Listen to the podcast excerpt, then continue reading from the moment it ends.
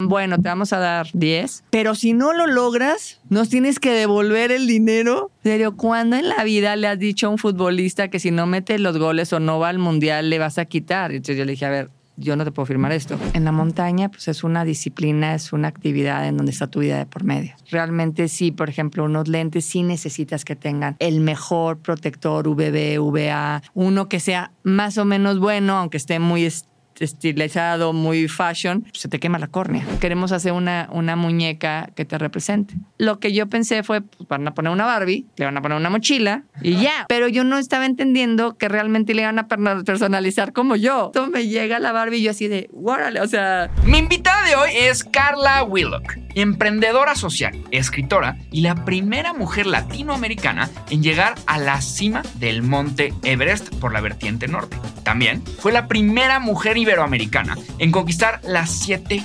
cumbres. Un reto que incluye nada más, nada menos que haber escalado la montaña más alta de cada continente. Hoy impulsa la Fundación Carla Willock, programa sin fines de lucro, donde se imparten cursos, talleres y expediciones para educar a los jóvenes en sustentabilidad, liderazgo y ética. Carla no le teme a ningún reto por más difícil que parezca. Yo soy Juan Lombana, entré a trabajar a Google a mis 19 años. Ahora soy emprendedor, una de las 30 promesas de los negocios de Forbes, chismoso, profesional y autor del libro de marketing número uno en Amazon. Este episodio está patrocinado por Hotmart, la plataforma todo en uno para quien quiere monetizar su pasión. ¿Te ha pasado que alguien te dice, mm, es que tú eres buenísimo para esto? Ojalá supiera tanto como tú pues ese conocimiento vale más de lo que crees. Y Hotmart es la plataforma que te ayudará a convertirlo en un producto digital y ganar dinero con él. No necesitas ninguna inversión o conocimiento en programación para crear tu primer producto y empezar a venderlo a quien quieras. Además, Hotmart tiene métodos de pago para más de 188 países y gracias a eso tus ventas serán 18% mejores que en otras plataformas dale clic al link que te dejo aquí abajo y regístrate para aprender paso a paso cómo empezar tu negocio digital con Hotmart para que comiences cuanto antes. Ahora sí, vamos a darle crán al alacrán para que Carla nos cuente cómo funciona su negocio.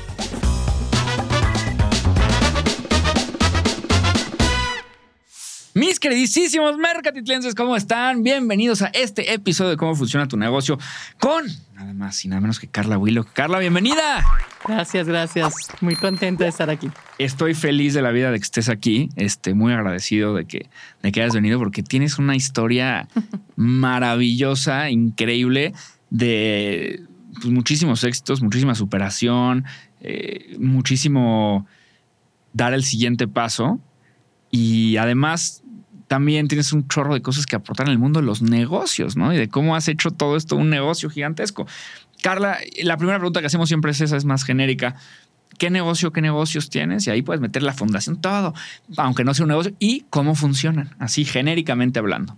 ¿Qué negocios tengo? Bueno, pues está obviamente em, la, la empresa que es W Consultores, que es mi empresa de consultoría, a través de la cual impartimos conferencias y talleres eh, de desarrollo em, empresarial. Em, también está lo que es la fundación y bueno, pues la Fundación Carla Willock, que trabaja con jóvenes eh, de escuelas públicas en, en educación ambiental y en desarrollo de líderes éticos sustentables.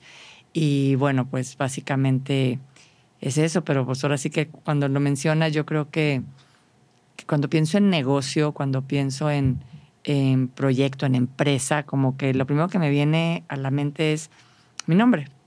Cuando conviertes tu nombre en una empresa, cuando conviertes tu nombre en una marca, porque también está pues lo que sería la empresa de, de imagen, en donde pues haces los comerciales o haces ciertos proyectos. Entonces, digo, podrían ser diversos, pero básicamente así, legalmente está la, fundación y la, y la, digo todo es legal, pero la fundación, la empresa. No vaya a ser, dice, no, yo voy a decir de una vez. No, no, no, a lo que voy es de que como empresa constituida, eh, de acuerdo, está pues lo que es eh, la, consultoría y la fundación. Me encanta, buenísimo. Pues iremos haciendo doble clic, como siempre digo, en, en uno y en el otro, pero sé que empezaste trabajando en presidencia. ¿Qué, qué hacías ahí? ¿Y cómo es el día a día o cómo consigues un puesto eh, en presidencia, porque quiero pasar para que la gente vea el camino que vamos a seguir. Seguro no pensaron que yo iba a preguntar algo que tiene que ver con presidencia, pero sí. Así siempre digo, esa es otra historia. a ver, te cuento rápidamente. Este, yo estudiaba, estudiaba la carrera de Derecho y se acostumbraba en la universidad que eh, los estudiantes de quinto año em, invitaban siempre a una personalidad para que fuera su padrino. Cuando yo estaba cursando segundo año eh, en Coahuila, en la Universidad Autónoma de Coahuila, resulta que los de quinto invitan al gobernador, que era papá de uno de los egresados, ¿no? Entonces, obviamente, todo el mundo dijo, no, bueno, esto es ya insuperable, el que venga el gobernador y sea el padrino de esta generación, les va a apoyar, les va a abrir las puertas, todo va a pasar, todo iba a ser maravilloso para ellos. Y era como ya el resto de los estudiantes, olvídenlo, ustedes ya. O sea, ya no, importa quién traigas, ¿no? o sea, Batman si no es Batman, ni vengas. Ni vengas. Entonces, la verdad es que yo como que en ese momento dije, ay, o sea, siempre hay algo, o sea, siempre hay alguien mucho más importante que pueda ser nuestro, nuestro padrino. Y me dijeron, ah, sí, ¿quién? Y bromeando dije, el día que yo me gradúe, si no viene el presidente de la República a entregarme mi título, no me gradúo. Pero lo dije de broma. Entonces, por supuesto que todo el mundo, ay, sí, jajaja. Ja, ja. Pues resulta que al medio año que estábamos en la carrera tal, va el presidente en turno a una gira presidencial a, mi estado. Entonces empezaron a decirme, pues no dijiste que si venía que el presidente, a ver, pues ve y dile que no sé qué. Y yo así de por bocón. Dije, pues ahora voy y lo busco. Entonces armó un grupo, y éramos cinco compañeras, tres mujeres, eh, no, cuatro mujeres y dos compañeros varones. Y, este, y pues empezamos a buscarlo, ya sabes, de ir al aeropuerto y nos corrían y después nos íbamos a, a ¿cómo se llama? A un evento, obvio nos sacaban porque éramos cinco, o sea, seis muchachitos que nada que ver. Este, ¿y ustedes de dónde vienen? Y no, pues venimos de la prensa. O sea, ni cámaras llevábamos, o sea, una libretita es casi, ya sabes. La cosa es que pues, nos corrieron de todos lados hasta que finalmente dijimos, pues vamos a, había un evento forestal con puros ejidatarios dijimos, pues vamos a la forestal. Entonces nos metimos ahí en ese evento. Obviamente ya nos había detectado el Estado Mayor y nos dijo que, este, pues que qué estábamos haciendo ahí, eh, pues que ya estaban viendo que estábamos en varios eventos, que qué pretendíamos. Y en eso se acerca el secretario particular de, del presidente en ese momento y nos dice, si vienen a pedirle algo... ¿Quién era el presidente? Salinas de Gortari. Y nos dice, si vienen a pedirle algo, o sea, la respuesta es no. Y yo, o sea, le venimos a preguntar a él. no a ti. No, no, la verdad es que le dijimos un poco como, me dice, la agenda está saturada y pues, o sea, ahorita no, no se puede. Y yo, ¿cómo? Es que ya tiene agenda para dentro de tres años. Y se queda así de, ¿qué? Y le dije, no, es que nuestro evento es en tres años. Ok. Y como que se rió y me dijo, bueno, ahorita no van a poder hablar con él, pero mañana temprano les doy una cita con él. Obviamente nos fuimos felices. Yo llegué a la casa y, ay, mañana vamos a ver al presidente. Y todo el mundo me dijo, estás loca. Obviamente les dijeron eso para que se fueran y que dejaran de molestar. Y yo no, si nos va a recibir y si nos va a recibir. Ya nos dijeron que estuviéramos ahí a las seis y media de la mañana y a las seis y media estábamos ahí y nos recibió. Nos recibió y nos dijo que queríamos. Le dije que yo lo único que quería era que él estuviera presente el día de que me graduara que quería que nos entregara el título. Nos dijo, ¿qué manada de cambio? Así, y yo le dije, buenas calificaciones. Como... Muy bien. Le dije, buenas calificaciones. Eh, nos graduamos en tres años. El equipo que está aquí nos comprometemos a tener un promedio arriba de tal. Okay. Y se los vamos a hacer llegar. Entonces, yo creo que le dio risa y dijo, ah, pues está bien. Dijo, pero no quieren así como, él, como, ¿qué querían? Era un poco como, no sé, que lo recomiende, que les dé. Y le dije, no queremos nada. Lo único que queremos es que usted esté presente aquí. Y obviamente, pues ya regresamos a la escuela, tal, y pues, no nos creían, ya no te hago tanto largo el cuento. Pasaron los tres años. En, en esos tres años cumplimos nuestra palabra y veníamos a México, a la, a la presidencia, a entregar nuestras calificaciones como buenos niños. y la verdad es que pues, sí nos iba bien y al final le causaba mucha gracia y cada vez que él iba a hacer una gira, él, siempre preguntaba, ¿y mis ahijadas? Porque ahí estábamos nosotros hasta que el día de la graduación fue, me entregó mi título y él dijo eh, literalmente que él estaba ahí por, eh, por ese grupo de, de, estudiantes que éramos muy audaces y que perseverantes y que sabíamos cumplir con nuestra palabra Y, este, y bueno, el otro día de la graduación, después de que se hizo todo el evento público, que fue el gobernador y que fueron todos, y, este, nos invitó a desayunar y nos dijo que qué queríamos. Y le dijimos que nada. Y él dijo, eso fue cuando eran estudiantes, si yo les puedo ayudar, por favor. Entonces, pues queremos, uno dijo, quiero un trabajo, otro también, me gustaría estudiar aquí. Y nos dieron la oportunidad, nos dieron la oportunidad y yo pedí estar en la Secretaría de Economía, eh, porque me interesaba mucho todo lo que era, soy abogada, entonces me interesaba el derecho internacional. Y, eh, y pedí estar en, en, en, todo lo que tenía que ver con el Tratado de Libre Comercio. Entonces empecé trabajando ahí y a los nueve meses o diez meses, la verdad es que ya estaba bien, ya había conseguido yo otro trabajo. Empecé a trabajar también como asesora en el Senado de la República y pues, haciendo scripts y haciendo cosas y pues, tenía dos trabajos y talachando. Entonces lo que quise fue regresar a, a las oficinas de la presidencia para dar gracias. Uh -huh. Y, y pues lo que me dijeron fue la única que regresó a dar gracias fuiste tú. No quieres trabajar aquí. Ok. Y fue cuando me dieron la oportunidad y me quedé en la Secretaría Particular de la Presidencia de la República. Así fue como. Ah, me encanta. Y, y, dime algo, Carla, que parece que no tiene nada que ver con lo que haces ahorita, pero ¿qué sí tiene que ver? O sea, ¿qué aprendiste ahí que te sirve hoy por hoy en tu, en tu trabajo?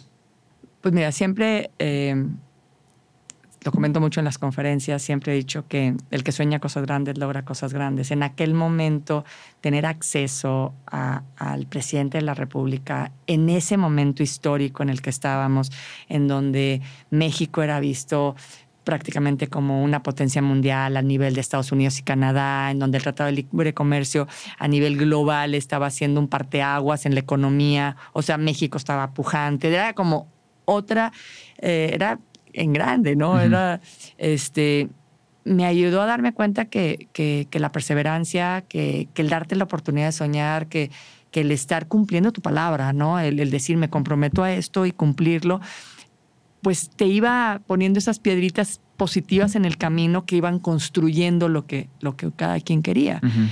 eh, cosa que me ha servido, obviamente, en la montaña, en la empresa, en mi vida personal, es esa ser congruente, ¿no? Es decir, a ver, sí quiero soñar, pero no nomás es abracadabra, es realmente tengo un objetivo, lo voy a hacer por las vías correctas, de la manera correcta. Eh, si no se puede por aquí, pues me muevo, me muevo, me muevo, pero haciéndolo eh, y, o sea, perseverando. Ese día te juro que lo perseguíamos por un lado, por otro, por otro, por otro. ya después llegábamos y ya nomás decíamos, eh, somos nosotros y ya nos dejaban. Buenísimo. Oye, justo toda tu formación académica, porque está impresionante. Maestra en Administración de Empresas Socioambientales, maestra en Derecho Ambiental y Política Pública. Y doctor, eh, doctorado honoris causa. Y licenciada en Derecho. Y la licenciatura. ¿Cómo aprovechas todo este conocimiento en un día en la montaña?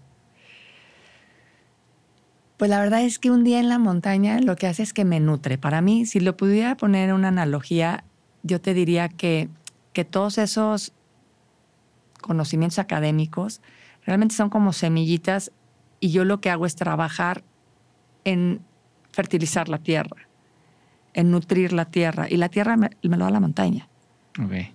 Entonces, ese ir en la montaña es ese estar trabajando en, en, en, el aquí y en el ahora, en el ir digiriendo, en el ir pensando, en el ir eh, concientizando ciertos pensamientos, por qué tal. Yo lo aplico muchísimo, o sea, siempre he dicho que la montaña es mi gran maestra.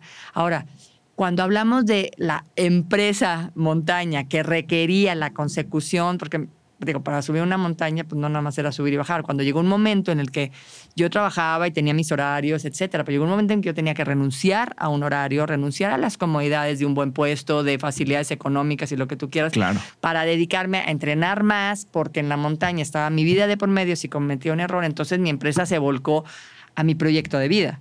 Y mi proyecto de vida entonces era, pues tienes que comer, tienes que pagar renta, este, digo, no era como que lo tuviera nada de eso resuelto, este, y pues ya no vas a tener un trabajo con un horario fijo, ¿cómo le vas a hacer? Entonces ahí es donde se vuelcan estos conocimientos para decir, yo cuando estuve en, en, en Secofi, en aquel entonces en la Secretaría de Economía, yo trabajaba en el área de negociaciones comerciales internacionales, viendo todo lo relativo al capítulo 11 del Tratado de Libre Comercio, que tenía que ver con estandarización de calidad. Era cuando empezaba el ISO 9000, empezaba el ISO 9001, las empresas tenían que empezar a hacer sus registros para poder tener un control de mejora de calidad continua, bla, bla, bla. Entonces yo me capacito como certificador y auditor en ISO 9000. Entonces cuando empiezo a subir montañas, pues yo estaba muy emocionada con la montaña. Entonces empiezo a hablarles de lo que tenía que ver con la ISO y calidad, etcétera pero yo les contaba analogías de la montaña. No, como en la montaña, tal. Entonces de repente me llegaron a decir, ya no nos cuentes de lo de la calidad y cuéntanos de la montaña. Entonces empecé a ver que las experiencias en la montaña, como te digo, era para mi tierra fértil que podía ser utilizada en diferentes áreas, eh, tanto empresarial como educacional y tengo que reconocer que tuve grandes mentores. O sea, eh, de repente iba y buscaba un patrocinio y me decían, ¿y cómo me va a servir eso? Y yo les decía, pues así, y les empezaba a contar cómo podían hacer analogías. Y había, digo, tengo de verdad una persona eh, que, a la que quiero mucho, es un gran amigo el día de hoy, pero que en su momento pues, era el director de, un, eh, de una farmacéutica y, que de pronto me dijo, a ver, sí, te voy a apoyar, pero léete este libro y me vas a decir cómo esto lo puedes aplicar acá y tal, tal, Entonces ya sabes, hice la chambita, hice mi tarea y, y, él fue un gran mentor en mercadotecnia para mí. Él es, era un experto en mercadotecnia, entonces él me enseñó muchas cosas y me ponte a leer esto y ponte a leer lo otro y luego hice un cursito de merca, o sea, como para ver de qué manera era esa pues, venta de ideas también, no solamente de productos en concreto. Me encanta. Eh, particularmente pasándonos al, negocio de la montaña, lo primero que leí... A la, empresa, de la, a la empresa de la montaña, que hasta suena contraintuitivo, ¿no? Que la montaña sea una empresa, pero lo es. Pero lo es, ¿no? Claro. Eh, leí que, pueden tener hasta 8 mil dólares de gasto en, temas de equipo. Quiero, primero tocar todo este tema de los gastos. ¿Cuánto, de qué, por qué, en dónde? Se va este dinero y cuánto cuestan estas cosas y estas expediciones. Ok, bueno, como te digo, realmente es más que un negocio, es una empresa, porque es una empresa requiere, como bien dices, identificar cuáles van a ser los gastos, cuáles van a ser los ingresos, pero también va a requerir administración, publicidad, recursos humanos. Eh, son muchos aspectos que tienes que, que, que, pues, que considerar. Me preguntas, ¿cuánto te cuesta el equipo? ¿Para qué?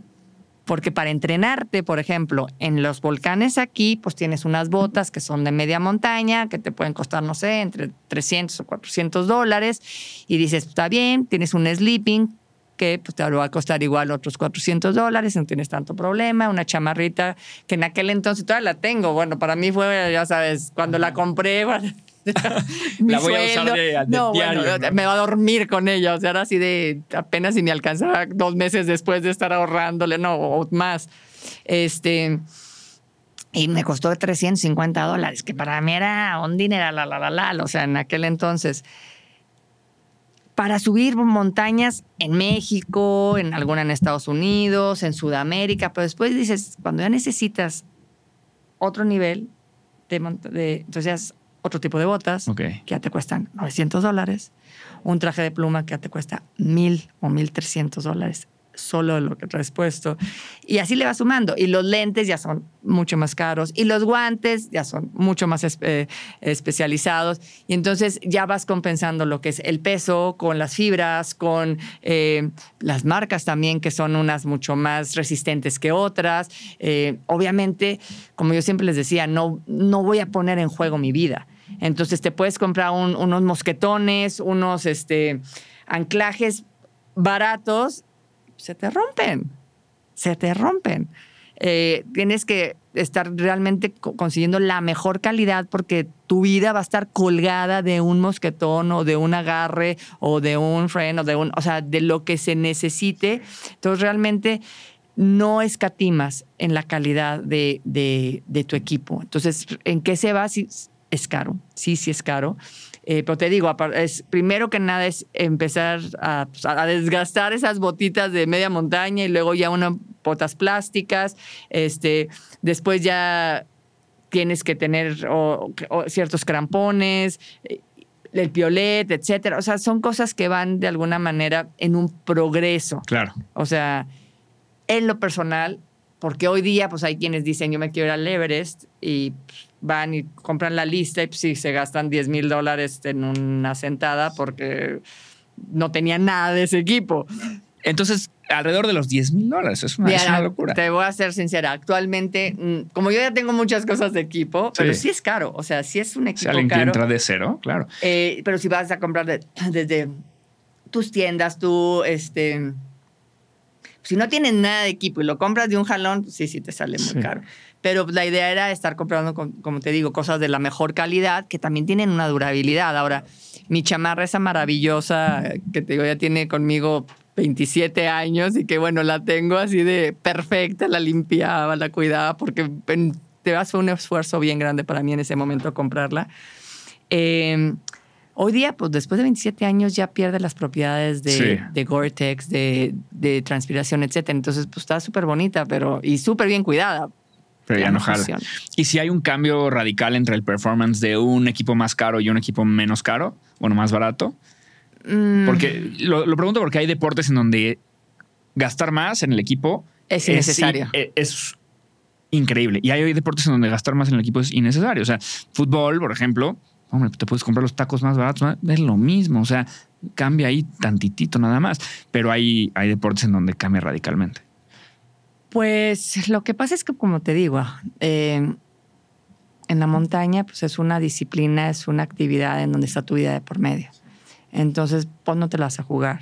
Realmente sí, por ejemplo, unos lentes sí necesitas que tengan el mejor protector UVB, UVA, este, que tenga todos los filtros solares, porque en cualquier segundo, uno que sea más o menos bueno, aunque esté muy est- estilizado, muy fashion, Sí. la verdad es que se te quema la córnea. Entonces no te puedes jugar eso. Entonces sí hay una diferencia. Ahora, el día de hoy, actualmente, también ha habido muchas marcas más que están mejorando las técnicas y que ya no es como tan exclusivo de, de una o de otra marca que antes podía dispararse los precios y las demás estaban muy por debajo. Sí. Hoy día ya hay un poco más de, Más de competencia. Pues sí, y de, de estandarización de, de calidad, literal. Ok, me gusta. ¿Ves cómo regresaste sin darte cuenta?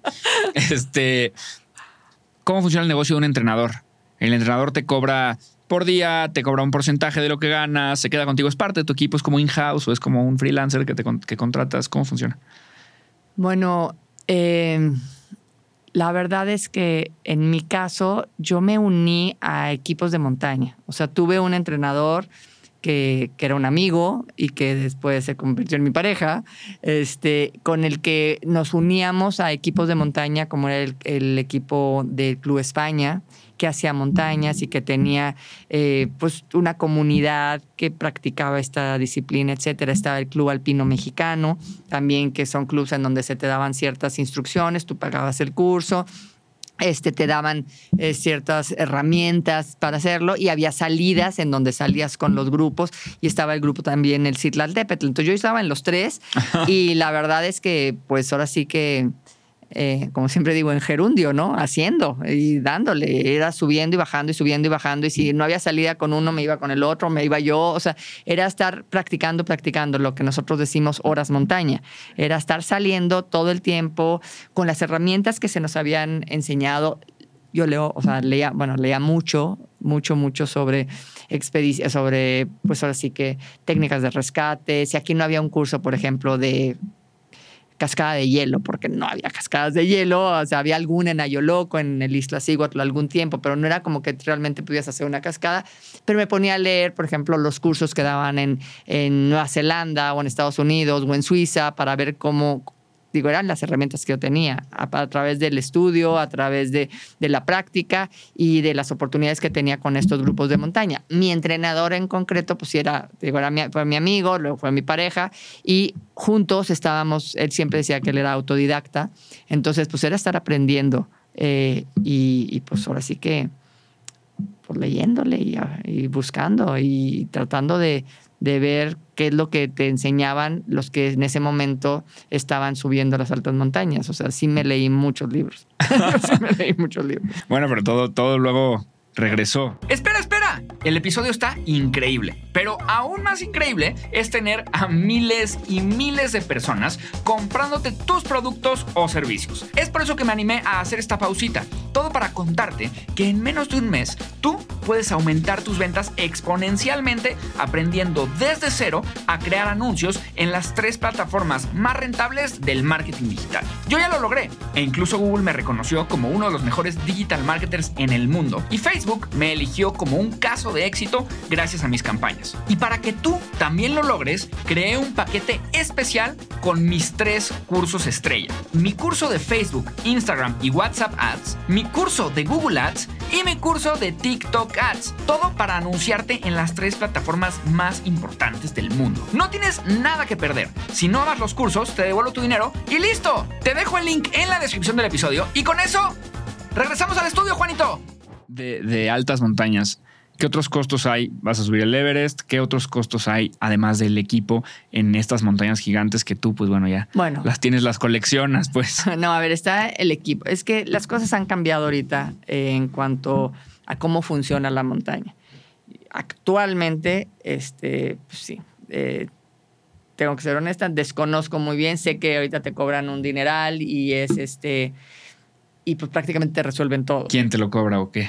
Pues hay, organ- eh, hay organizaciones eh, que venden los, este, los ascensos a la montaña. Ok. O sea, como Entonces, una agencia de Como una viajes, agencia, sí, es que es terrible decirlo así, pero sí, ¿sabes? son agencias especializadas en donde te dicen, bueno, por tal precio te incluye a tu Sherpa, te incluye esto, te incluye tal, te incluye tal.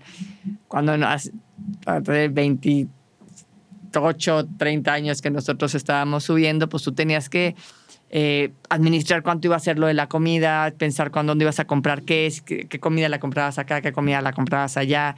Este, había que pagarle, por ejemplo, a los porteadores, que eso era un gasto adicional a lo que, lo que era la expedición. O sea, estaba el permiso de ascenso, estaba la comida, estaba el equipo personal de cada uno, el equipo en común, estaba todo lo que era el pago en aquel entonces a los porteadores, eh, porque no, antes eh, por ejemplo, se te exigía que si tú contratabas un porteador, que son estas personas que llevan la carga, eh, tenían solamente que cargar cierta cantidad de kilos, pero tenías que darles botas, tenías que darles chamarra, tenías que dar, equiparlos a ellos también de alguna manera que hoy en día creo que ya no se hace, porque lo que pasó durante muchos años es que ellos iban en chanclas con las botas que tú les hayas dado y no se las ponían, porque ellos llegaban y las vendían. Ah, O les ponían, haz de cuenta, tú les comprabas una chamarra y ellos se ponían un plástico, como estaban acostumbrados, y llegaban y vendían la chamarra. Claro. Entonces de repente llegabas años después y veías tiendas de ropa de todo tipo,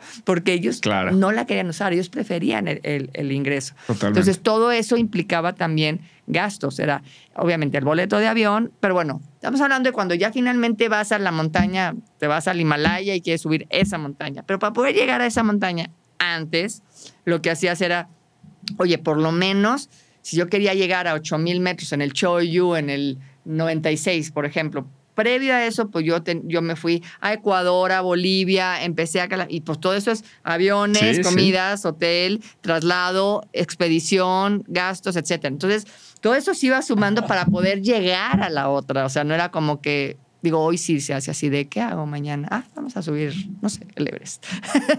Pero es, es comprable eso, porque también, a ver, suena raro. O sea, eh, entiendo que ciertas cosas a lo mejor sí son comprables, como una chamarra, en donde el dinero pues, es transaccional, pero todo lo demás, o sea, eh, subir la montaña, o sea, ¿qué tanto puede comprar el dinero algunas cosas? Eh, no solo es el dinero, también es, eh, no solo es el dinero, también es los avances tecnológicos. O sea, cuando nosotros subíamos, bueno, sigo subiendo, pero hace varios años, súper viejita, ¿no? este, por ejemplo, eh, los helicópteros. Los helicópteros no podían realizar un rescate a cierta altitud porque se ponía en riesgo al helicóptero mismo. En aquel entonces había entre tres y cinco helicópteros estrellados porque no se mantenía la sustentación del, del helicóptero y entraba en rotación y se estrellaban. Entonces, obviamente los pilotos no querían ir porque había mucho riesgo. Con los avances tecnológicos, el helicóptero y la tecnología avanzaron de tal forma que un helicóptero ya puede llegar a mayor altitud sin problema y puede dejar equipo y puede dejar alimentos y puede... Entonces, si me preguntas, ¿qué, qué cambia? Eleva el costo, porque en vez de que tú lleves cargando todo tu alimento, que nosotros subíamos, bajábamos, dejábamos comida, volvíamos a bajar, volvíamos a dejar estufas con gas, con tal, volvíamos a bajar, subíamos, íbamos equipando la montaña como hormiguitas, llevando todo, y hoy día de repente pues llega el helicóptero, deja todo ahí, entonces ya para cuando tú llegas ya está. Ya hay está. Uber Eats, ¿no? Ya arriba, ¿no? Casi. ah, caray. no, no, bueno, no, no voy a, no voy a, a, ¿cómo se llama?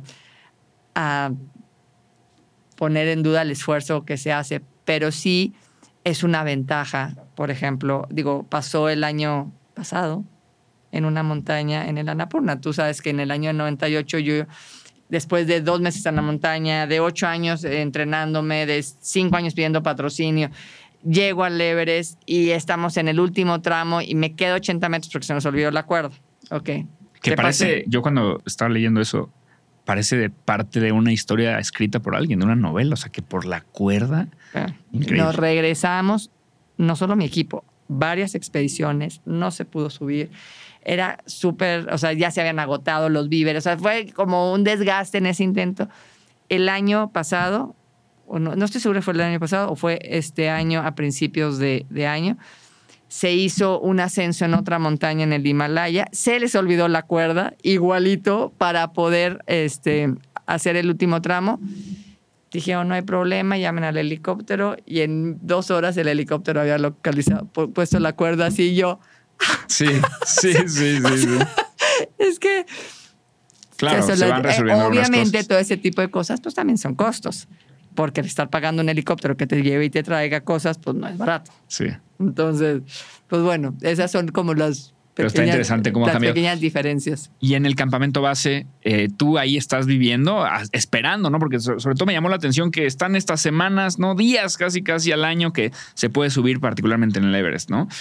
Y, y que estás esperando a que llegue ese no, día. no, es que le tengo que contar. Ah. Cuéntala, cuéntala. No, lo que pasa es que, digo, ha cambiado mucho, ha cambiado mucho.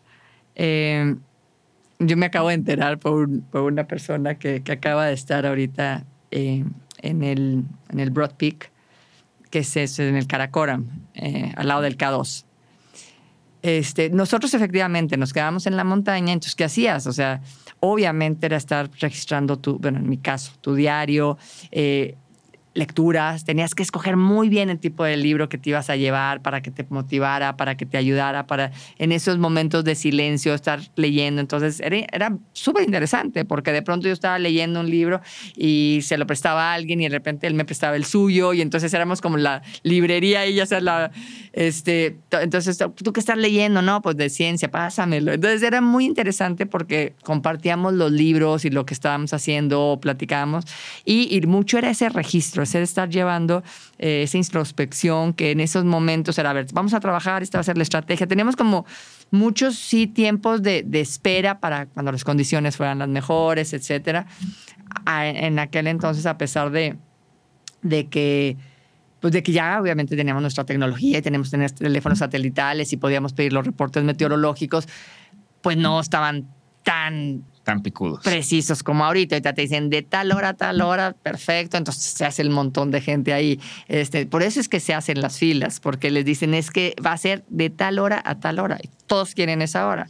Entonces también puedes subirlo al siguiente día, pero como te dicen ya no va a ser tan beneficioso, ya nadie quiere ese día. Claro. Entonces, pero, pero bueno, el punto es que ahorita me dicen que me quedé en shock. Que, que hay este que hay tiendas, o sea, las Himalayan Hotel, que son estas tiendas súper grandes como domos, en donde hay, hay movies, o sea, hay películas, entonces hoy va a haber película de tal, entonces ya todo el mundo va y se pone a ver películas y come palomitas y de repente clase de yoga a tal hora y yo así de... ¿Qué O está pasando? Sí, sí, sí. ¿Cómo? O sea, ¿cómo es estar? No lo puedo. O sea, En el campamento base. En el sí, campamento sí, base. sí, es una- O sea, de repente ves las imágenes de, de los lounge que hay en el campamento base y yo así de. O sea, ¿cómo? Nosotros estábamos en una piedra y lo mejor era cuando, ya sabes, en el camino comprabas un tapete tibetano, así que de los que hacían y, bueno, yo todavía lo tengo en mi cuarto. Es- era, era mi cama. Sí. Ese tapete era mi cama que dormí en ella durante meses y yo veía mi tapetito tibetano y después mi, mi bajo sleeping y mi sleeping. Y bueno, con eso me daba un poquito más de calor. colchón. No, bueno, ahorita llevan colchones. llevan Está más colchones. VIP, más sí, sí. Mucho más este Y, y, y precisamente. glamping. Exacto, más glamping, tienes toda la razón. Hablaste de los Sherpas. ¿Cómo funciona su negocio, no? Porque ellos sí, ellos se dedican a estar haciendo A ver, te estas cuento. Vamos a hacer una aclaración en cuanto a los Sherpas. El Sherpa es. eh, Sherpa significa ciudadano del este. ¿Del este de dónde? Del Everest. Es una. Es como decir el- los regios o los chilangos. O sea, el Sherpa es, un, es una. Es una etnia, es un, es, es un grupo de personas que pertenecen a, a- a una región Ajá. Eh, no son cargadores, ni son montañistas. O sea, el Sherpa es tal cual, como te digo, un regio. Veracruz. Un- ¿eh? es- son los de Veracruz. O sea, es un grupo de personas. Ok. Porque hay mujeres, hay niños Sherpas, o sea, que son Sherpas. ¿Qué es lo que sucede? Que pues, a principios de siglo, cuando empiezan todas las primeras expediciones, ¿quiénes sean los que conocían la zona? Pues los de la región.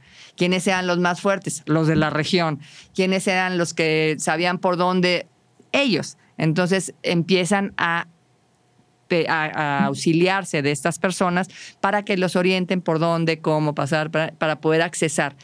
Eran personas en aquel entonces, estoy hablando a principios de siglo, que, que no tenían la técnica. Para ellos, el Everest, el Choyu, los 8000 son lugares sagrados, son lugares en donde es la diosa madre de la tierra, es la diosa turquesa, es el- la montaña de los espíritus, o sea, son lugares sagrados. Ellos no tenían que andar subiendo montañas, salvo que tuvieran que hacer un cruce para intercambio económico, etcétera. Ok. Entonces, bueno, el punto es de que se empiezan a auxiliar de ellos, que eran gente muy fuerte. Conforme va pasando el tiempo, ellos empiezan, digo, 1953, tal cual, Edmund Hillary y Tenzing Norgay alcanzan la cumbre del Everest. El neozelandés del equipo británico con un local que él ya conocía porque ya había ido varias veces antes con los suizos y con otros, etcétera pero no tenían tanta, eh, no eran tan técnicos, no eran tan, eh, eran muy fuertes, pero no tenían tantas herramientas.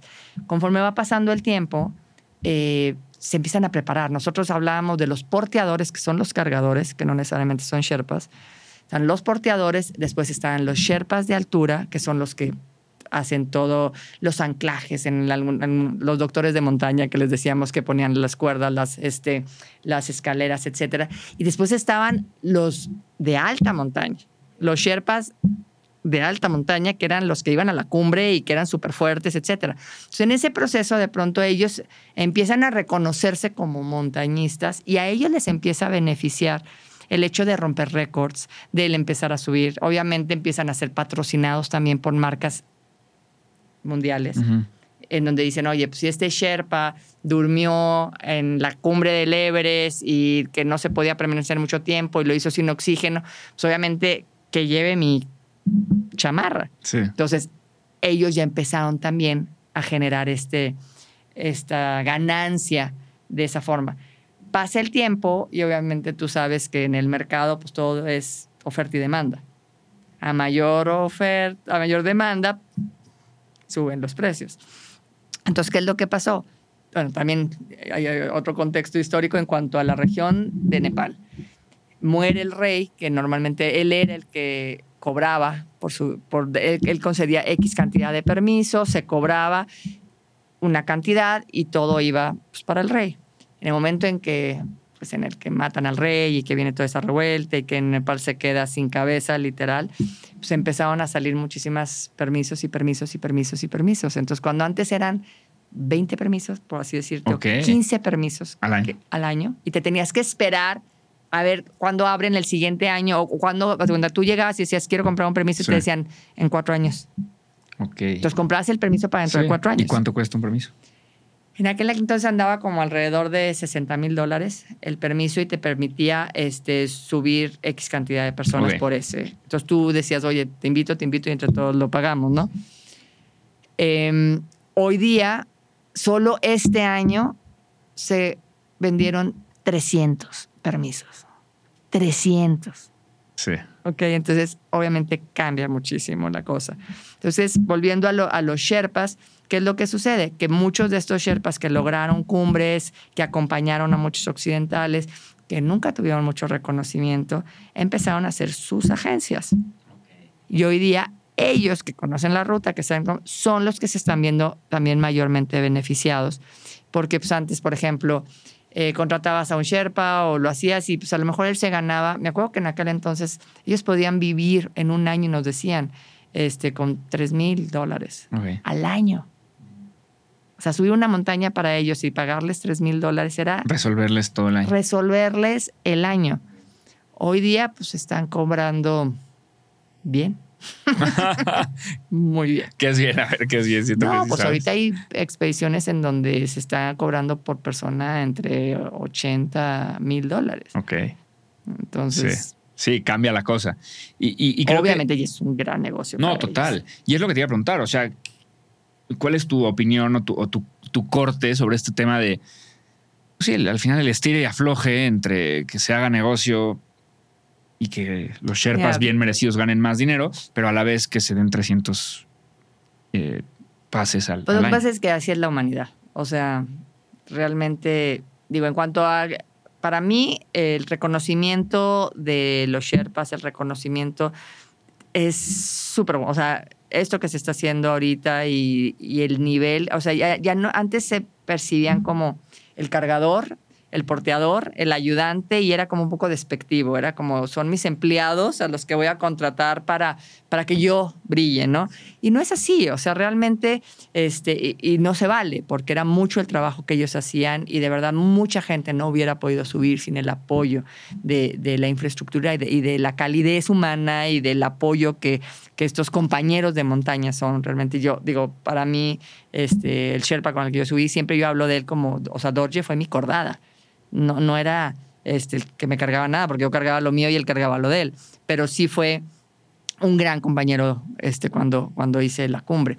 El punto es que, que estoy totalmente de acuerdo con el reconocimiento que se les está dando. Estoy totalmente de acuerdo con que tengan un mayor beneficio económico porque se lo ganan a pulso, o sea, 100%. Lo que no estoy de acuerdo es este es que sea tan excesiva la carga hacia la montaña. O sea, el vender tantos permisos no solo se traduce en un ingreso pues, millonario para, para Nepal, también se traduce en toneladas de basura, en una afectación al medio ambiente que no hay retroceso. Por más de que quieras simplemente tus desechos, este, se quedan en la montaña. Entonces sí estás afectando gravemente a- al medio ambiente. ¿Por qué? Porque si tus desechos se quedan en la montaña y viene el deshielo y el deshielo nutre los ríos, los ríos que nutren a toda la comunidad que está ahí, pues ya están contaminados con E. coli. O sea, no, no, hay, hay muchos otros factores que, que me, claro que me da gusto que, que la economía y que ellos se beneficien y todo, pero pues, el ser humano a veces pues no reconoce ese freno de decir, a ver, hasta aquí. Totalmente. Y, y la ambición, pues, pues afecta, nos afecta. ¿Qué pasa con, con tu equipo de personas? Es decir, ¿cuánta gente tiene que haber alrededor tuyo para hacer una cumbre así? Nutrición, entrenador, un administrador de recursos, porque hay que administrar. O sea, ¿qué tanto se mueve alrededor de una persona haciendo una cumbre? Mira, la verdad es que a mí siempre me preguntan, y bueno, ¿tienes un psicólogo? Y yo, "Mm, hay un libro de psicología que leí. O sea, la verdad es que sí había equipos eh, cuando nosotros estábamos allá que llevaban, ya sabes, a su doctor, al psicólogo, tenían su nutriólogo y nosotros. o sea, de verdad es que en aquel entonces, pues los recursos eran bien limitados, eran bien limitados. Entonces dependía mucho de nosotros, de, de- del investigar y qué hacer y tal. Y, y a veces sí, pues ahora sí que humildemente llegamos con la otra expresión y decimos, oye, ¿cómo, qué, qué, qué estás recomendando tú para esto y para el otro? Y pues lo aprendías y a la siguiente ya compras esos medicamentos. O, o, te decían, por ejemplo, no, pues es que en Suiza te recomiendan esto, porque no tenemos tampoco una cultura del hielo, de etcétera. Entonces, pues llegábamos acá y consultábamos. O sea, era estar buscando, picando piedra. Picando piedra. Picando piedra. ¿Qué pasa con el otro lado de la moneda, el lado de los patrocinadores? Porque al final, pues poco o mucho, había un, un gasto importantísimo que se hacía. No, obviamente. Eh, ¿Cuál es el paso a paso para levantar un patrocinio? Porque yo me imagino ahorita un chavo que, que está viendo esto una, y, y, que quiere ser el mejor atleta del país, ¿no? A lo mejor montañista y a lo mejor no, a lo mejor otra cosa, ¿no? ¿Cómo es el paso a paso para que esta persona hoy pueda levantar de la nada dinero para seguir su, su sueño en el tema de, de, del deporte. Mira, como bien me preguntabas ahorita, ¿cuál era tu equipo? Bueno, obviamente no era como un, un, equipo al que yo le tuviera que pagar al psicólogo o al nutriólogo, pero, pero sí me acercaba con personas que sabían.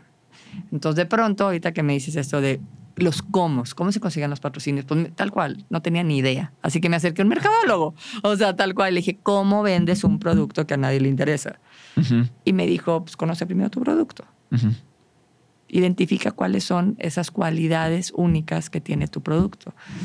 En aquel momento, pues, ¿cuál era el producto? Pues una mujer alpinista, mexicana, buscando ciertas primicias, porque no había muchas mujeres en ese entonces, eh, no, no era una era un romper paradigmas, entonces empezar, empezar a, a, identificar, oye, pues que soy un joven que hace, no sé, triatlón o, o, pentatlón o esgrima o lo que tú quieras.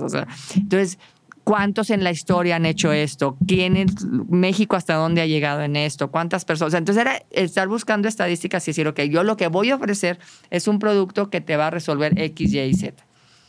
Y después, digo, lo que ella me decía es, busca eh, empresas que tengan que ver, que estén relacionadas con las cualidades que tú puedes ofrecer.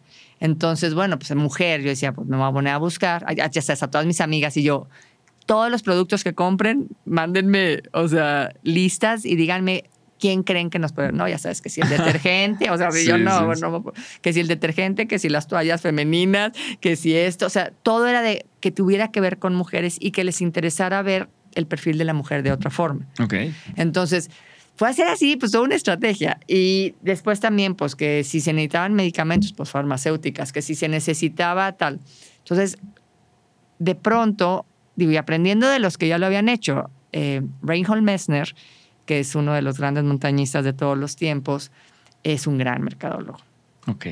Él fue el primero que empezó. Las expediciones eh, hacia la montaña siempre fueron nacionales. Era un logro nacional eran los ingleses llegaron, los suizos alcanzaron, los rusos tal. Y el gobierno, iniciativa privada, ponía para que la nación se enalteciera con el logro. Ya y sabes, pusiera como, la bandera. ¿no? O, sí, sí, o National Geographic hacía, lograba el polo, lo, ya sabes. Estas fundaciones hacían eso. Eh, pero cuando Reinhold Messner empieza, él y digo, lo hizo, también, lo hizo también Shackleton, o sea que eso es algo que me encanta. Shackleton, bueno, no sé si lo conozcas, es, es un, es un eh, expedicionario, es un gran explorador de los polos, eh, que Shackleton estaba muy, eh, muy preocupado de la ropa que iban a llevar. Entonces él decía, pues, ¿qué, ¿con qué contamos los ingleses y tal? Entonces va a Burberry's, que no es una fancy bueno, sí, hoy lo es, pero en aquel entonces era la ropa, era el, el trend, era el más resistente, esas chamarras eran okay. las más resistentes que podían eh, ser impermeables para el agua, que eran ligeras y que eran con lo que se vestían los militares en aquel entonces. Entonces, este explorador va y le dice, yo necesito que sean un poco más cortas, que tal, tal, tal, y hacen los diseños y les hacen las botas para poder ir al, al Polo Sur, okay. a la Antártica. Entonces, ahí empieza mucho esta idea de volverte un laboratorio de pruebas para la empresa.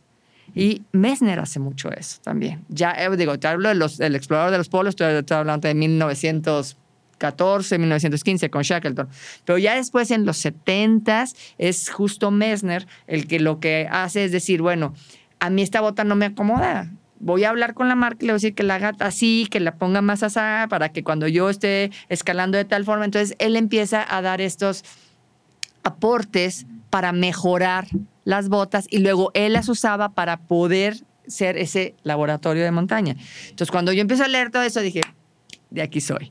Entonces, ¿qué es lo que necesito? Necesito ver de qué manera, cómo se comporta esto, cómo se comporta el otro, tal, tal, tal. Y era parte de la forma en la que yo también buscaba los patrocinios. El decir, cómo mi experiencia puede servir de laboratorio de pruebas para X o Y, ya fuera un, una, una... Y yo hacía registro, de cuenta, a, tal temperatura. Lo hice mucho con, con cámaras fotográficas y pilas de litio. Entonces, a tal altura se congela a tal altura te dura tanto, a tal altura esto. Entonces, para ellos también era como un, una, un este...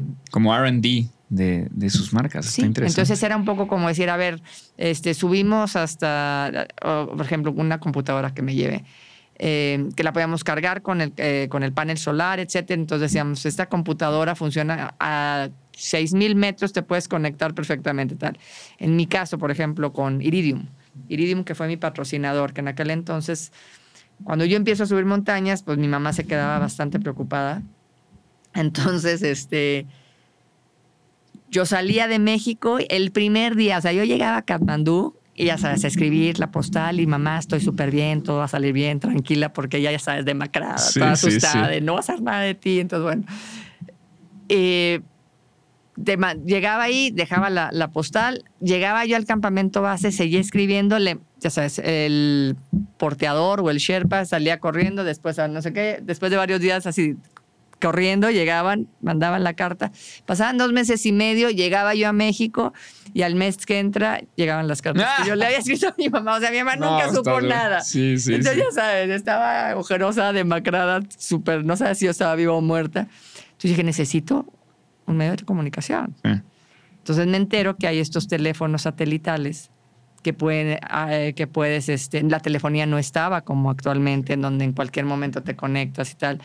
Entonces era, ¿dónde consigo un, un teléfono satelital? Porque eran aparte enormes, eran unas cajas que parecían, este, pues sí, eran como militares, era pesadísimo y a veces la llevaba alguien, ibas y le pagabas para poder hacer una llamada y que se tranquilizaran cuando me entero de que está este teléfono móvil, que era, era un ladrillote, pero bueno, en aquel entonces era así como plumita. No, no, era de cuenta así. Este, una maravilla. Entonces empiezo a buscar el patrocinio porque mi único interés era poder comunicarme con mi mamá para que estuviera tranquila. En, en el 99, cuando yo subo al Everest, Iridium, que pues era una marca internacional, mundial, entrega uno a un canadiense, uno a un hindú, a mí, o sea, entrega tres Iridium para ver quién era el primero que hacía la llamada telefónica desde la cumbre. Okay. Obviamente era un ladrillo, entonces pesaba muchísimo. Y pues los otros dijeron, no, ya, o sea, les hablo bajando y les digo, ya subí. Pero yo tenía como ese compromiso de decir, pues yo le quiero la llamada. O sea, realmente quiero hablar con mi mamá. Entonces me cargué el ladrillo y yo fui la que hice la llamada desde la cumbre del Everest, este, la primera llamada con teléfono móvil satelital. Y se fue un récord. Sí. Pero la verdad, y que bueno, al, después de eso me trajo muchos beneficios, pero en ese momento yo lo único que pedí fue el teléfono. Sí. Solo pedí el teléfono. O sea, no, bien, me, hubo como una remuneración de Hubo remuneración, me llevaron a Washington, me llevaron a Suiza, me, me trajeron por varios lugares, me pagaron muy bien. O sea, después hubo muchas más cosas. Digo, si me preguntas los cómo, y muy en concreto para un joven, para una persona que está empezando, no siempre sé que necesitamos el recurso económico, pero a veces también estas herramientas que nos permitan vincularnos con marcas elite aunque no tengas en ese momento la remuneración económica, te puede poner en una situación de beneficio a largo plazo. No siempre es ese, ahorita necesito que me des, y si no, no te doy. Es, de verdad, hay veces que la naturaleza es así, hay que sembrar. Y después hay que esperar tiempo para que después los frutos se den. Y en algunos otros momentos ya viene después la negociación. Ya viene la negociación en donde, a ver, yo ya tengo estos logros, ya hice esto, y entonces ya era diferente. Entonces ya era de, a ver, quiero que estés aquí, ah, bueno, pues entonces te cuesta tanto. Sí. Y entonces ya, ya cambiar. Te refieres a Power Especie, ¿no? O sea, que en lugar de darte dinero, que te den el teléfono, que te den la ropa, que te den no sé qué, es más fácil acceder por ahí. Puede ser desde, digo, en mi experiencia era que te den la ropa, que te den los lentes, que te den el teléfono, pero también era la publicidad. O sea, yo en un determinado momento me puse el logotipo de una empresa televisora que me prometió que me iba a dar no sé cuánto, no voy a decir quién, y nunca me dio un centavo, Ok. pero sí me dio 20 programas. Ah, ok. Que yo, que yo eso, o, y digo, y es un dineral, si lo ves en, en horas. Si lo vas a cobrar. sí. Sí, claro. Este, entonces, eso obviamente, pues yo lo potencialicé en, en relación a los patrocinios, porque pues era, ¿Qué te piden los patrocinadores? O sea, te dicen, no, lleva, sí, está buenísimo, me encantó la idea, pero ¿qué? Como, como veo hoy, ¿no? Seguramente. pues lo que pasa es que hay, digo, hay estrategias que y ya están como muy establecidas de el lugar en donde vas a ocupar a tu patrocinador. Si va en la cabeza, si va en los lados de la gorra, eh, si ocupa el lado del pecho, que es lo más visible, si vas a solamente mostrar el banderín, si este, si te comprometes a usar su ropa, obviamente no puedes usar la ropa de la competencia. Y pues sí tienes que ser Sí, leal. muy leal. O sea, para mí era el que confiaban en mí, y es lo que te digo, ese, ese cuando confían en mí, es, yo te doy mi palabra y yo me mantengo. Y no es como que hoy estoy con una marca y el siguiente año con la que otra. A mí se me hace poco ético porque hoy estás diciendo que la mejor marca es tal leche y la siguiente es la otra, entonces como que pierdes también tu credibilidad. Entonces, lo que te decía en un principio era, cuando estás trabajando con marcas elite, tú te tienes que convertir en una marca elite. Y tú también tienes que tener. A mí de repente me decían, bueno, te patrocinamos. Y llegaron a decirme, te damos, tan, o sea, no sé, 15 mil dólares me ofrecieron una vez. Si dices, si haces un infomercial y dices que con este aparato pudiste subir. Y dije, por supuesto que no, eso es una mentira. Y me decía, ay, pero nadie va a saber. Y me pero yo sí. Sí, sí. Entonces no puedo decir mentiras. O tú di que te, que te nutrías con esto, pero no es cierto. Sí. Entonces no puedo, o sea, no, porque, porque está mi palabra por medio y mi credibilidad. Entonces, obviamente cuando me ofrecieron, me acuerdo esa lana, yo no tenía un peso. O sea, había, acababa de regresar de la montaña, me había gastado lo que tenía, obviamente no había generado, no tenía un trabajo, o sea, como que estaba empezando y me hubiera caído de perlas ese dinero. Pero pero siempre doy gracias de que fue primero mantenerme, porque a la larga, a la larga, todo lo que haces hoy, se- o sea, va a repercutir en el futuro. ¿Y tú cobraste una especie de sueldo? ¿O, o, o- del patrocinio tú agarrabas para también vivir y subsistir? y demás? No, yo trabajaba. No, trabajaba. O sea, yo seguía dando cursos, yo seguía viendo de qué manera podía este, estar este, financiándome, eh, daba clases, así- o sea, eh, hacía estas, cer- estas certificaciones. Pero después vino como esta vinculación en donde me decían, eh, te vamos a, ¿cuánto necesitas? Y yo, tanto es del patrocinio. Entonces, ¿qué incluye? Pues incluye que te pongo en el pecho, en la frente, tal, que te voy a dar tantas fotos, que te voy a dar tanta presencia en medios, que te voy a dar tanta presencia en tal, que te voy a hacer esto, esto, esto y esto. Y yo incluí ahí, haz cuenta, y una conferencia que tiene un costo de tanto. También tú les pagabas en especie. Entonces, si por ejemplo eran cuatro lo que yo pedía para ir a la expedición y les decía esto va a incluir esto, esto, esto y esto, eh, les decía y cinco, o sea, va a haber uno que va a ser para que yo te dé esto. Entonces era la forma no. Y después sí hubo una, eh, hubo otra empresa con la que habla, eh, estuvimos em, trabajando eh, con una iguala en donde cada mes yo tenía que hacer ciertas presentaciones y ciertas cosas y ellos me pagaban. Esa fue como la que me alivianó mucho tiempo porque como que ya era un sueldo Era más fijo. mensual, exacto. Entonces yo tenía dos de esas este, con las que hacía ciertas actividades, dos actividades o X al mes y yo recibía una cantidad fija, más lo que yo pudiera estar generando. Pero la verdad es que nunca fue como que, ay, pidió los patrocinios y de ahí vivo. Cero. O sea, no me alcanzaba. ¿sí?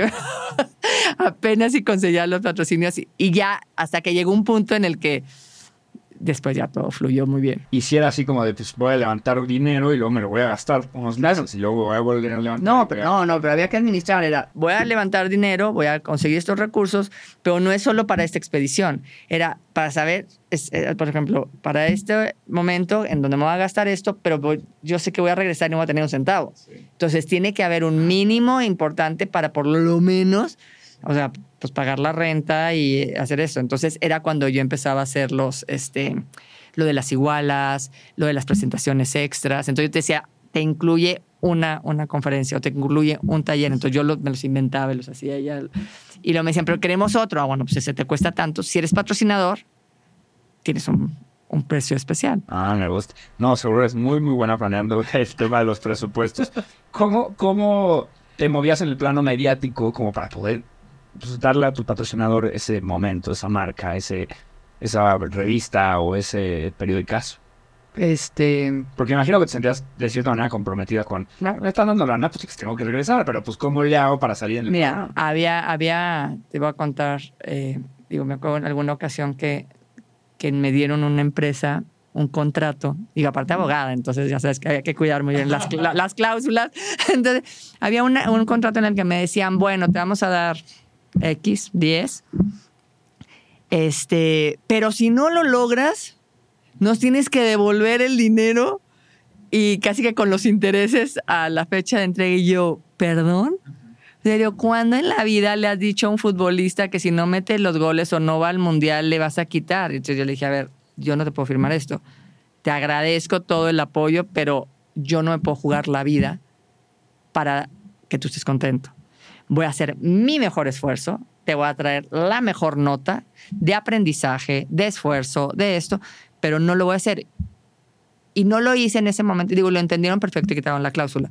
Porque se los dije. O sea, acaba de estar en una montaña en donde había unos, eh, era un polaco y era otro cuate que habían conseguido los recursos, que se comprometieron a hacer cum- cumbre y que estaban obsesionados con ir a la cima y se mataron. Entonces, no, no puedes hacer eso. Entonces, a ver, no, no porque, porque está tu integridad y está, y, no, la vida vale mucho más que eso. Entonces, digo, se los expliqué y todo, y me dijeron, bueno, sí es que es diferente. Le digo, a ver, es que no estamos hablando de un partido de tenis o de básquet o de fútbol. O sea, en buena onda, eh, que gane el patrocinador, pierde o gane, pues está en toda la cancha de fútbol, ¿no? Y los 100 mil espectadores ya leyeron tu marca dos horas. Tú ya ganaste con eso. Que si además tu equipo ganó, perfecto. La siguiente vas a tener más afición, pero ya cumpliste con la cota, o sea, ya, ya, se pagó.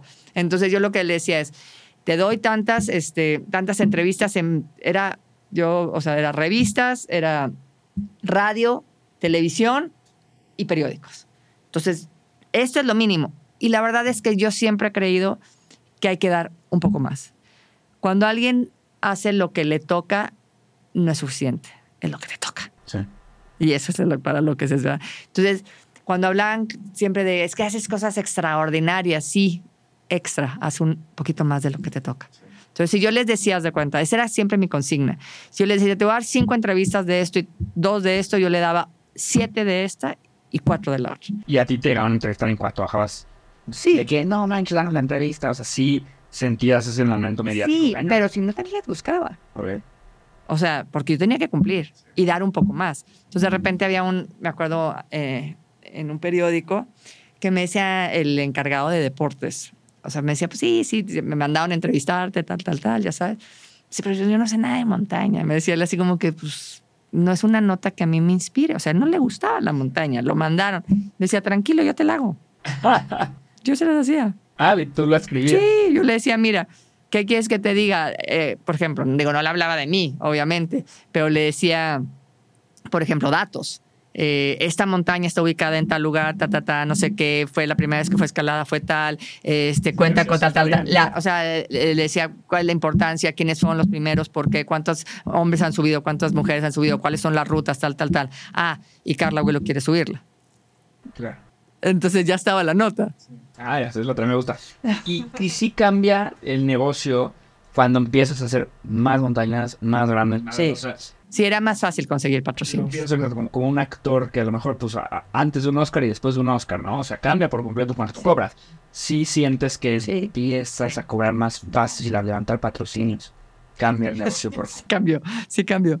No inmediatamente, pero sí, sí, sí cambió. Este, y, y pues era mucho más fácil. Digo, antes era tocar y tocar y tocar y tocar puertas y la gente te decía que no y que no y que no y que no. Digo, lo cuento mucho en las conferencias porque hay veces, digo, me ha pasado que, que había una, una empresa a la que fui y les pedía patrocinio y me decían, bueno, déjame ver y déjame ver.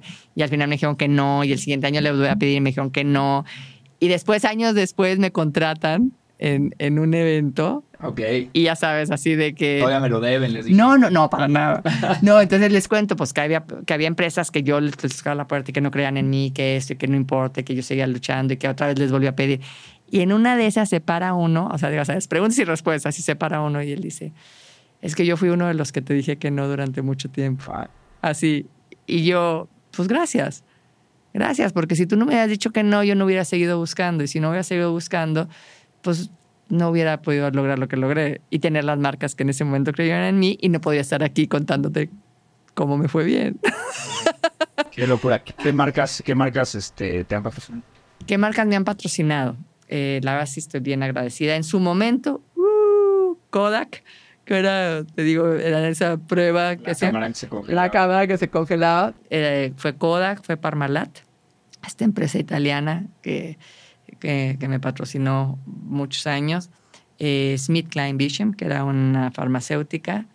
Eh, después eh, también me patrocinó, obviamente, Iridium. Oakley en su momento. Eh, estuvo también marcas, empresarios locales de mi tierra, Grupo Industrial Saltillo, este, Coca-Cola, Arca, este, estuvo después, es que estoy viendo, estuvo Pegaso, que era la telefonía, Telefonía, sí. que después ya se cambia, que se que acaba Pegaso y después eh, Movistar me patrocinó mucho tiempo, Audi, eh, Volkswagen de México, pues que es la misma, que son los- el mismo grupo. Eh, estuvo también British Petroleum, Tampax, este, British Petroleum. eh, ¿Quién más? Es que no quiero. Coca- Coca-Cola, obviamente, me patrocinó también. Eh, digo, no quiero que se me olvide ninguno. Iridium. No, digo, hay muchas marcas que. Y si se le olvida a alguien, no pasa nada, nadie Sí. se enoja. Nosotros somos amigos. No, no, la verdad es que siempre agradecida, pero te digo, de- desde, y tal cual, desde amigos que tenían, ya sabes, su empresa, Divimex. eh, ya, no, no, es que... Mex, no te vayas. No, Divimex es, la verdad, tipazos. Este, era una pareja de amigos que estaban empezando su negocio de, de vidrios templados y tal. Y pues yo, ya sabes, así súper corta de lana, y me dicen, Carles, que queremos patrocinarte. Yo así de súper lindos. O sea, y en aquel entonces, no sé, me dieron ah, lo que, o sea, lo que ellos pedían, pero para mí fue como bien significativo que mis amigos me dijeron, aquí, aquí hay dos mil dólares, aquí hay mil dólares. O sea, gracias, estaban creyendo en mí ellos también. Entonces, sí, bien Todo agradecida. ayudaba. Todo ayudaba. Y todo ayuda todavía. Que supe que también colaboraste con, con Mattel Naval y que tienes una Barbie tuya. ¿Qué es eso? O sea, ¿cómo, es ese- ¿cómo funciona ese proceso de que te mandan un mail y te dicen, hola Carla, si te acuerdas de las Barbies? Queremos hacer una contigo. ¿Y cómo, cómo funciona colaborar con, con Mattel Naval? La verdad es que fue como, o, o sea, yo andaba como con muchas cosas, eh, viajando mucho, trabajando, iba a escalar y luego las conferencias y talleres y trabajando en muchas otras cosas. Entonces de repente me hablan y me dicen, oye, yo recuerdo haber visto eh, a Jane Goodall, que me encanta, esta mujer maravillosa que trabaja con los chimpancés y que ayuda mucho al medio ambiente. Y pues yo andaba con todo mi proyecto de los chavos, de la Antártica, de hacer muchas cosas. Entonces para mí Jane Goodall, wow, o sea, está, yo decía, es que quiero ser como ella a los 80, seguir trabajando y haciendo y aportando, o sea, me, me encantaba. Y de repente veo que le hacen una Barbie. Y yo dije, ay, qué padre, o sea, qué honor que, que, que una mujer como ella tenga su muñeca, ¿no? Y de ahí quedó. Y como que pasaba el tiempo y de repente me dicen, es que tenemos un programa que se llama She Heroes, que son estas mujeres que se vuelven como role models para las niñas, porque tenemos un proyecto en el que las niñas, nos, me empiezan a explicar, en, en el que las niñas a partir de tal edad pues dejan de soñar y yo no, de ninguna manera, o sea, las niñas tienen que soñar, o sea, o sea, así de, para mí es muy importante. Entonces me dijeron, entonces queremos hacer una, una muñeca que te represente. Y la verdad, lo que yo pensé fue, pues van a poner una Barbie, le van a poner una mochila y ya, o sea, de verdad, o Sí, sea, claro, como claro. que lo que pensé van a decir, pues, eh, ¿Qué tanta personalización? Sí, o sea, lo que yo pensé fue, ah, ok, lo único que mandan es porque me dijeron, mándanos una foto y este, pues de- co- contigo dije, pues bueno, les mandé una foto en donde pues, estoy yo con mi chamarra azul, con mi mochila, eh, roja y este y pues como me he visto, ¿no? O sea, yo con mis lentes aquí, o sea, normal, y le dije, pues ahí está. Entonces lo único que pensé, digo, yo, yo jugaba con las Barbies. Para mí Barbie, o sea, yo sí fui niña de Barbies. Entonces, ya sabes, los aditamentos eran lo máximo. Entonces, que si la mochilita y entonces yo, ah, pues un pioletcito y que tenga cuerda. O sea, le empecé, empecé a decir, entonces pensé que iba a ser una Barbie normal, que simplemente le iban a poner su mochilita, su cuerda y su pioletcito. Entonces de repente me decían, oye, pues mándanos otra foto. Y yo, pues, pues está bien. Yo, yo pues está- las botitas, entonces, las botas son así. Entonces como que empezaron así. Pero yo no estaba entendiendo que realmente le iban a personalizar como yo. Entonces de pronto me llega la Barbie y yo así de, órale, o sea, la pusieron con las trencitas igual que yo, el pelo lo pusieron igual, o sea, era así como, y de repente empiezo a ver y pues estaba en la muñequita, este, pues a lo mejor con el pelo cortito y café y más morenita y estaba la otra que era pelirroja, o sea, y entonces realmente eran, ahora sí que todas éramos Barbies, ya sabes, o sea, cualquiera podía ser una Barbie. Entonces, la verdad me encantó que la personalizaran tanto y que, pues tal cual, o sea, mi Barbie tiene la ropa que yo tengo. o sea, esa chamarra es idéntica a la que yo tengo. ¿Y que- ellos te compran la imagen de alguna cosa o es como es una colaboración y listo? ¿O cómo funciona en la parte del negocio? En la parte del negocio, la verdad es que, este, pues bueno, más bien era un reconocimiento, era un reconocimiento y, y participar en esto, como he participado también, por ejemplo, en como embajadora de la ONU para ciertas cosas, etcétera, en donde, como yo digo, pues ahí te conviertes en un líder de opinión. Y ya lo que te decía hace un rato es, es, pues es imagen que, que vende, pero el negocio no está ahí. Yo siempre he dicho, tú siembras aquí, cosechas acá. Entonces, no, no, no tiene que ser tan, No transaccional. tan transaccional. O sea, simplemente eh, el tener una imagen, eh, o sea, el, el asunto de la Barbie ha sido impresionante. O sea, tú no tienes idea. Yo, yo- yo le hablé a Mattel. Le dije, me están pidiendo 3.000 Barbies. O sea, me- ya hay un. O sea, los scouts me dijeron, queremos tu Barbie y ya tenemos la venta. O- Una empresa me habló y me dijo, "Te- queremos una Barbie para todas las mujeres que están en la empresa. Y Mattel me dijo, no, espérame, o sea... No este es- tenemos tantas. no, no, ese es un proyecto más de reconocimiento que va con la campaña y tal. O sea, pero, o sea, sí me, era una demanda que todo el mundo me decía, queremos la Barbie, queremos la Barbie, queremos la Barbie. Pero no creas que quiero una para mi hijita. O sea, sí llegaban de esas. Era Eran no. empresas. Eran empresas que decían, nosotros lo pagamos. Nosotros queremos esa Barbie. Entonces, pues, la verdad es que decía, bueno, pues compren una y, y pongan en la mochilita. y al final, pues una que, que se parezca más a, a, a su hija o a quien vaya a jugar. honor. No, es un honor. La verdad, yo estoy bien contenta. Y ahora que salió la película, la verdad es que, este, pues sí, sí, sí creo que, que es un esfuerzo de, de- de ver eh, pues la evolución de la mujer y, y el rol que a veces tomamos o los roles que, que pues a lo largo de la historia han tenido tanto los hombres como las mujeres y que al final lo importante es pues, no perder tu esencia y confiar en, en lo que tú quieres ser, ¿no? Me encanta. En el mundo de las de las montañas la resiliencia es bien importante y, y en los negocios también. Pero en ambos, a lo mejor demasiada, no es tan bueno, ¿no? Es como si no tienes la, la- la cautela, puedes acabar tomando una decisión que, esté terrible. ¿Cómo se relaciona? Y, y si tú lo ves en tu día a día, o sea, si usas estos elementos que la montaña te da para hacer negocios, eh, porque por ejemplo pienso en resiliencia, pero también pienso, por ejemplo, en cálculo de riesgo, ¿no? Estaba leyendo este que cuando subiste habían subido 728 mujeres, 150, o sea, 128 personas. 150 habían perdido la vida en el intento. De esas 728, 24 eran mujeres y 14 de ellas fallecieron de bajar. Y el 30% de los que bajaban sufrían lesiones que les costaban a putas flores. Yo leo eso y digo, híjole, ¿cómo meto todas esas variables en un cálculo de riesgos, no? Para ver cómo voy a, a no a subir, sino a bajar. y en los negocios usas este tipo de cosas. pues a mayor conocimiento se disminuyen los riesgos. Entonces, yo siempre he dicho, a ver, en la montaña es cierto, había, pero acuérdate que tenemos que considerar, digo, esa- esas estadísticas son en un periodo de la historia en donde no se contaban con ciertas herramientas, en donde no había cierto conocimiento. Entonces, obviamente ahorita, como te dije, si en este año se vendieron 300 permisos y hubo un día de cumbre en donde subieron 400 personas, que en ese entonces el dato ese es de 1900 20 que empiezan los, los intentos al Everest hasta 1980 eran 700 personas y en un año, el año pasado subieron 400, es así como, Sí. este, hay que ponernos en el contexto de tiempo y de herramientas, etcétera. So, obviamente, ¿qué es lo que pasa? Que cuando a mí me empiezan a dar todas esas estadísticas antes de subir, yo digo, me, me pregunta, de hecho, mi entrenador me dice, ¿quieres ir? Y yo, sí. Me dice, pues tienes que prepararte. Y era tener muy claros cuáles son los errores que se cometieron en el pasado. Me dices ahorita, es que, pues es que si hay riesgos y que en una empresa y cómo le... A ver, pues en una empresa, ¿qué es lo peor que te puede pasar? Lo peor. Que quebraste, que te quitaron la casa, te endeudaste y estás en ceros. Pero estás vivo. Estás vivo. Sigues respirando.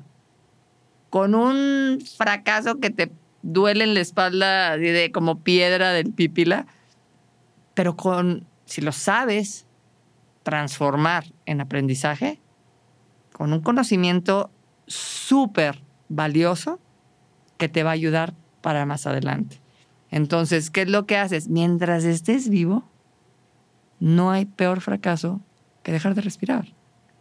Entonces, claro que considero muchos aspectos cuando estoy en el negocio, o sea, eh, y dices, a ver, voy a considerar esto, esto, pero también soy bien realista, a ver, ¿qué es lo peor que pueda perder? Sí. ¿Dinero? Está bien, lo sé construir. Si aquí no funcionó, funciona en otra cosa. Es también darte ese chance. Es decir, se vale que te equivoques. Obviamente a nadie le gusta estar perdiendo el dinero, o sea, obvio. Pero, pero somos humanos y tenemos esa posibilidad y esa vulnerabilidad de cometer errores. Pero no vas a estar temeroso de no hacer nada porque si no hay muchos riesgos, a ver, sí hay riesgos. Entonces, date cuenta que necesitas, como estábamos hablando hace un rato, la temporada de escalada, los vientos, la ruta, las grietas, las avalanchas, cómo responde tu cuerpo en estas condiciones, si te sabes adaptar, si estás fuerte, si no estás fuerte, si cómo te sientes, si te estás escuchando, si no te estás escuchando, cómo está tu equipo, si tu equipo está haciendo una colaboración. O sea, vas considerando muchos aspectos que o van fortaleciendo el proyecto o lo van mermando.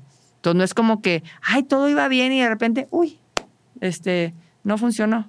Como en el asunto de la cuerda, que yo al principio dije, ¿cómo? Nomás fue por la cuerda. No, fue porque cada quien estaba ensimismado, nadie estaba pensando en el otro, no había buena comunicación, estábamos... Entonces te das cuenta de todos esos errores que después se vuelven tu aliado en aprendizaje y entonces van disminuyendo la- la- las cosas. Te, te- fortaleces más, te entrenas más, te nutres mejor, te comunicas mejor, sabes quién es tu equipo. Entonces ya estás hablando no solo de un equipo de alto rendimiento, sino de un equipo excepcional, en donde no solo tienes personas súper fuertes, súper técnicas, súper aptas, sino que también tienen pues un nivel de colaboración, de emocionalidad, etcétera, porque digo, en la vida y en la montaña tienes al cuate que dice, yo voy a subir y estos que se queden ahí y si se mueren no me importa. Como puedes tener socios en la empresa en donde digan, a ver, yo voy a hacer esta, no sé, situación y aunque me lleve de encuentro, entonces también saber elegir, etcétera. Hay muchos aspectos que, que claro que me sirven de experiencias de la montaña, pero de verdad, o sea, yo siento que un emprendedor o que en una empresa, pues tienes que darte la oportunidad de, de- de equivocarte. Pero como yo les digo, estrenen errores, no cometan siempre el mismo, porque si ves el mismo, pues ya es que no es lo tuyo. Me gusta, me gusta esa frase, me la voy a llevar. Carla, en tu, en tu fundación, ¿cómo es el día a día y cómo fundas una fundación? Porque ahí, evidentemente, con todo lo que has levantado de fondos para, para el montañismo, te vuelves experta. Y la fundación es más de lo mismo, ¿no? Es levantar capital y levantar fondos y tocar puertas, pero para otra causa ahora. ¿Cómo funciona? ¿Cómo funciona? Bueno, llegó un momento en el que eh, a través del trabajo, de la empresa y todo, la verdad es que pues, pues me empezó a ir muy bien, eh, dando las conferencias, dando los talleres, no solo en México, no, sino en toda América, desde Canadá hasta Chile y en Europa. Entonces eh, empezó a haber muy buena remuneración. Y, eh, y había este compromiso que siempre he tenido con la educación y con los chavos. Siempre he trabajado con jóvenes, siempre he hecho cosas. Y yo quería, desde que bajé del Everest, empecé a, dar charlas y pláticas en, escuelas públicas, tratando de cambiar este chip y dándoles a los chavos pues, algunas herramientas para que pudieran eh, darse la oportunidad de, de, saberse capaces, ¿no? Entonces, eh, llegó un momento en el, que, en el que dije, a ver, bueno, pues voy a hablar con mis patrocinadores, que alguna vez fueron patrocinadores, y decirles que me apoyen para poder eh, colaborar con estos jóvenes a través de una convocatoria en la que lo que yo hacía era, eh, bueno, hablar, obviamente tuve que hablar con empresas, con el Secretario de Educación Pública, etcétera, para poder acceder a las escuelas e invitar a los niños a que se interesaran en resolver alguna problemática en la que se beneficiara el medio ambiente. Okay. Entonces, la idea era, ¿qué problemática ves en tu entorno? ¿Cómo la solucionarías? Mándame tu proyecto, qué es lo que vas a hacer y si tu proyecto es viable y realmente soluciona, te inscribimos. Entonces lanzábamos eso ah, y el premio es que vayas a la Antártica. Okay. Entonces muchos niños decían, claro que no, o sea, no han contado niños. Decían, nos van a llevar seguro al zoológico a ver, a ver un pingüino. Hielos ahí. Sí, exacto. Entonces decían que los niños decían, no, no, no, ¿cómo nos van a llevar a la Antártica? Entonces, bueno, y llevar chavitos a la Antártica pues implicaba no solo el boleto de avión, implicaba vestirlos de pies a cabeza, porque yo no iba a regresar con un niño congelado, ni, o sea, no me podía arriesgar había que entrenarlos, había que, este, hacerlos autosuficientes hasta cierto punto y que supieran hacer las cosas, digo, dentro de un riesgo controlado. Entonces, la convocatoria lanzaba eso, los niños se inscribían y entonces íbamos premiándolos en etapas los buenos proyectos este, pasaban y hacíamos una caminata. Entonces ya habíamos los que tenían resistencia y los que no. Después les pedíamos que cuidaran también su alimentación y tenían que dar resultados. Después les dábamos un curso de liderazgo en el que ellos tenían que este, saber cómo resolver. Después de campamento, de cómo poner la tienda, herramientas, tal. Después de cocina, porque ellos tenían que aprender a cocinar y hacer cosas. Después de medios, porque ellos... Primero era para los papás de los niños, ya vi. Los enseñas a hacer todo, fíjate, regresas así. No, bueno, yo nomás les decía, tienen que aprender a hacer tal, tal, tal. Y yo, mamá, por favor, enséñale a cocinar esto. Y ya después ellos tenían que mostrar que ya sabían hacer ciertas cosas. Pero bueno, y después era también, les dábamos así un pequeño tutorial y todo de cómo hablar en medios. Porque yo hacía una rueda de prensa antes y al regreso. Entonces los niños, imagínate, con todos los medios ahí y tenían que hablar y pues es que vamos a hacer esto y me lo gané. Y yo, hablen de ustedes. Entonces decían, pues me lo gané haciendo tal, tal, haciendo, ya sabes, un sistema de captación de agua pluvial para la escuela, que beneficio. Entonces los chavitos se dominaban sus speech y, se, y lo habían hecho. O recogimos tanto PET o tantas, recuperamos tantas toneladas de tal, tal, tal. O sea, súper bien. Y después de eso, pues ya me los llevaba yo a la Antártica y nos quedamos allá 10 días. Eh, visitando bases eh, militares, haciendo campamentos, o sea, una super experiencia. Claro que de repente uno de los niños me decía, este es el premio, o sea, súper cansado. o sea, segura que ese es el premio, estaba agotado, la mochila, tengo frío, me decía. Y yo decía, ya después vas a ver el premio. Pero bueno, eso así, así es como, como funcionó. Y, y bueno, hoy día, la verdad es que este, después de la pandemia, con todos estos asuntos de, de, pues de los vuelos, de que no se podía, etcétera, tuvimos que reinventarnos, ¿no?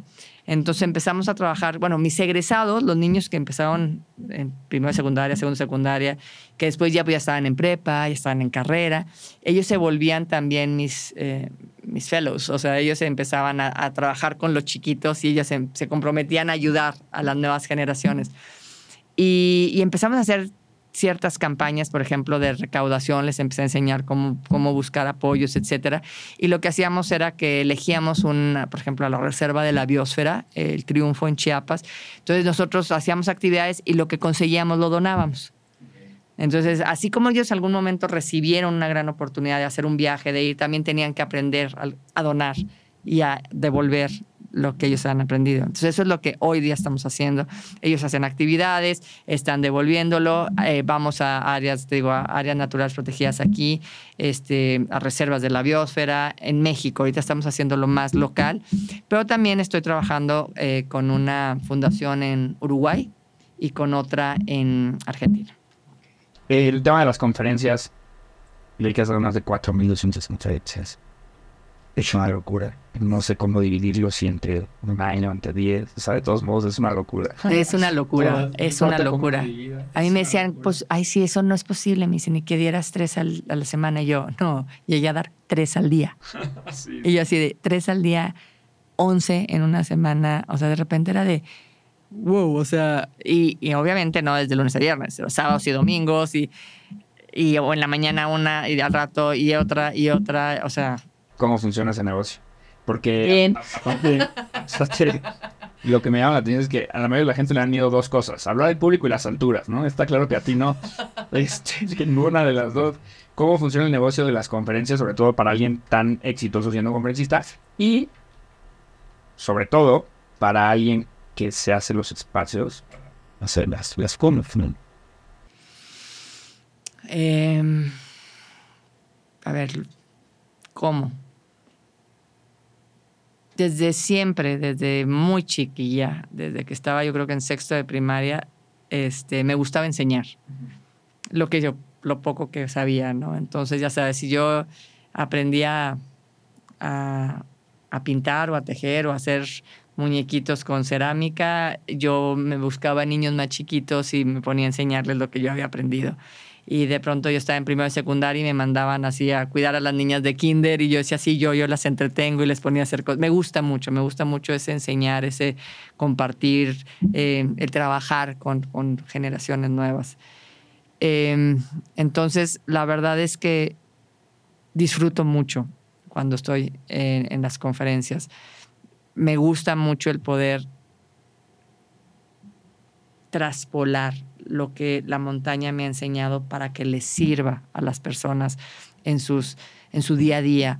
Y conociendo el funcionamiento de las empresas, el desarrollo organizacional, que también me puse a estudiar, de ver cómo realmente funciona, que al final, digo, tampoco es encontrar el hilo negro, todos somos seres humanos y todos tenemos sueños y todos tenemos, requerimos herramientas, etcétera. Entonces era como, pues háganle por aquí o háganle por allá y el hecho también de poder conectar con, con las personas, a mí, a mí eso me, nutre muchísimo y me llena muchísimo. Entonces, ¿qué es lo que pasaba con las conferencias? Que iban también cambiando. Entonces, la conferencia de pronto yo me sentaba y hacía una indagatoria, ya sabes, con, con el CEO de la empresa y era maravilloso, porque imagínate que tenías todo el know-how de un CEO que te decía, mira, esta es la realidad, esto está pasando en nuestra empresa, esto. Y, y obviamente yo siempre con confidencialidad, pero yo me enteraba de la esencia de la problemática de la automotriz, como de la farmacéutica, como de... Y de repente yo decía, ok, lo que está pasando es esto. Yo tenía una visión muy global, así muy 360 grados de el mercado está aquí, aquí está fallando, aquí está. Entonces, a la hora de, de, ¿cómo se llama?, de traspolarlo en la montaña, pues de alguna manera también había herramientas para las, para, para las personas. Entonces, Sí, ok. eso, digo, obviamente no nunca decías esto o lo otro, o sea, sin, con toda la, el respeto y a la confidencialidad, pero sí te, me ayudaba a ver un entorno. Entonces, ¿qué es lo que pasaba? Que las conferencias empezaban a ser cada vez, eh, digo, a veces eran motivacionales, a veces más enfocadas al liderazgo, a veces más hacia rompimiento de paradigmas, a veces más hacia resiliencia, a veces van más hacia trabajo en equipo, eh, o sea, entonces vas viendo diferentes, entonces se van enriqueciendo y, y bueno, pues con muy buenos resultados. Para cerrar con la última pregunta, Carla. ¿Qué es lo más chistoso que te ha pasado? Lo más vergonzoso que te ha pasado? La historia más interesante que te haya pasado en la montaña. Porque imagino que ante tanta diferente presión y incomodidades y demás, seguro pasa cosas chistosas que no pasarían aquí en un Costco. ¿no? lo más chistoso, pues bueno, digo, eh, recuerdo que en mi primer 8000, en el Choyu, que es 8201 metros, la montaña más alta de, de, la sexta montaña más alta del mundo. Este, pues yo ya sabes, yo quería aprender, ¿no? Entonces yo volteaba y veía qué hacían los Sherpas y, y qué comían y, y, ellos cómo, o sea, cómo actuaban pues, para aprender, ¿no? Y cómo respiraban. Entonces le pregunté a uno, oye, ¿cómo tengo que respirar y tal? Entonces, bueno, yo quería, y aparte, pues la mística, ¿no? Y que sí, el budismo, entonces, pues, ¿qué hace, no? Yo quería aprender. Okay. La cosa es que ya vamos a la cumbre y de repente veo que están un grupo de Sherpas en la cumbre, este, pues como, así como en team back, ya sabes, todos juntitos. Yo dije, seguro están haciendo una oración súper poderosa que, que les sirve o hay algo, ¿no? Entonces yo obviamente me acerqué y estaban prendiendo un cigarro. Entonces estaban haciendo todos así para poder prender un cigarro. Y yo, ¿qué? O sea, lo menos que me imaginaba era que iban a estar fumando un cigarro a 8201 metros. Entonces, o sea, yo dije, ah, no, bueno, no todo lo tengo que aprender. Entonces, la verdad es que sí lo cuento como, bueno, pues a veces, este, pues uno quiere estar aprendiendo, pero pues no, no siempre. no siempre es lo que uno espera. no siempre es lo que uno espera. Y la otra era la más chistosa, la más vergonzosa. La más vergonzosa, en una montaña. Ay, la más linda, la más linda. Y estaba subiendo con, con unos, estábamos subiendo Peter y Woody, que son este, neozelandeses, Ralph, Brendan y Jeff, que son australianos, y yo, como única mujer en este equipo, y estábamos en Alaska.